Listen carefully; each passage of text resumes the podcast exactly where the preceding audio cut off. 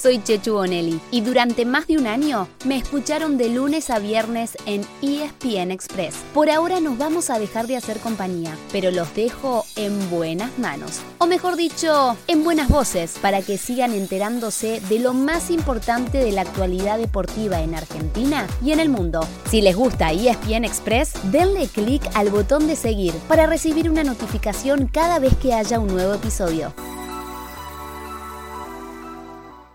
Buenos días, ¿cómo están? De nuestra parte, estábamos esperándolos para un nuevo episodio de ESPN Express. Ya sin Chechu, a quien le deseamos lo mejor para lo que se viene, pero con la rutina de cada lunes, todos los títulos que dejó el deporte del fin de semana. Arrancamos ya mismo porque tenemos muchísima información. Contra letal, había ido a cabecear, había ido a buscar Herrera en el último minuto, en el último suspiro del partido. Tesuri dice que Atlético, punterísimo Tucumán, le va a ganar 2 a 0 a Newells. Empecemos por casa, donde la Liga Profesional de Fútbol tiene un puntero cada vez más sólido. Hablamos de Atlético Tucumán, que despachó 2 a 0 a News y sacó 4 puntos de ventaja. Lo sigue Gimnasia de Grima de la Plata, después de vencer 1 a 0 Huracán, mientras que Argentinos quedó tercero al caer 1 a 0 frente a San Lorenzo. Y un pasito más atrás está Racing, que empató 3 a 3 en un partidazo con Tigre. Señoras y señores, dice el árbitro del partido que se acabó la historia que ha ganado Patronato 3 a 0. Ha ganado Sarmiento de Junín aquí en el Monumental. Le ha ganado al River de Gallardo por 2 a 1. Boca no levanta cabeza y en Paraná perdió 3 a 0 con Patronato. A River no le fue mejor, cayó con Sarmiento de Junín 2 a 1 en el Monumental. Así, Ceneices y Millonarios quedaron todavía más lejos a 10 puntos del líder. Hoy se cierra la undécima fecha con tres partidos. A las 7 de la tarde hay duelo de centrales en Rosario, con el canalla frente al ferroviario, mientras que en Varela Defensa recibe Arsenal. Y a las 21.30 en Santa Fe, Colón será local ante Independiente. Después, a partir del martes, arrancan los cuartos de final de la Copa Libertadores, en donde habrá tres equipos argentinos. Pero de eso mejor nos ocupamos mañana, porque todavía tenemos mucho fútbol para repasar.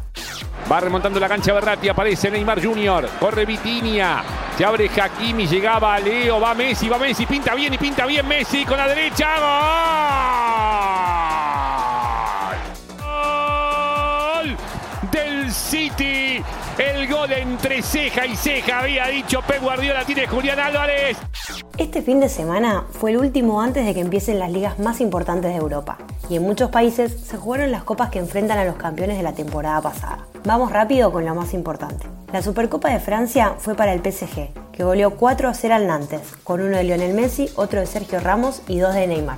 La de Alemania la ganó Bayern Múnich, que en un partido con 8 goles y otros 3 anulados superó 5 a 3 al Leipzig. La de Portugal quedó para el Porto de Agustín Marchesín, vencedor 3 a 0 sobre el Tondela. Y en Inglaterra, Liverpool consiguió la Community Shield derrotando 3-1 al Manchester City, donde Julián Álvarez hizo su debut oficial y anotó su primer gol. Además, pasó todo esto. Pablo Dybala debutó con la Roma y dio una asistencia para la victoria 1-0 sobre el Tottenham de Cuti Romero. También debutó Lisandro Martínez con el Manchester United, que tuvo por primera vez esta temporada a Cristiano Ronaldo, en el 1-1 con el Rayo Vallecano. El Pipita Higuaín hizo un hat-trick en la MLS, en el 4-4 entre Inter de Miami y Cincinnati. Y el Nacional de Montevideo presentó oficialmente a Luis Suárez, quien dijo que viene a conseguir todos los títulos que tiene por delante de acá a fin de año.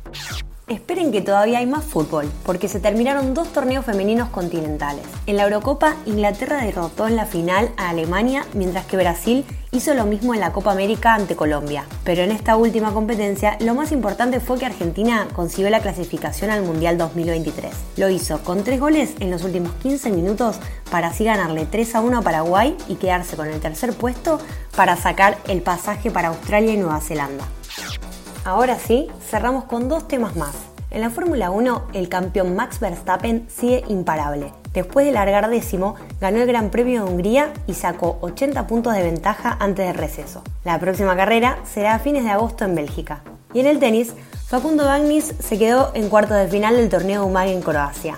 pero vuelve a jugar esta semana en Los Cabos, donde también lo hará Tomás Echeverry. Mientras que en Washington, Sebastián Báez será el único argentino y debutará recién este miércoles. Ese fue el final del episodio de hoy. De lunes a viernes, al comenzar el día, les contamos lo que pasó y lo que se viene en el mundo del deporte. Los esperamos en el próximo episodio con mucho más ESPN Express.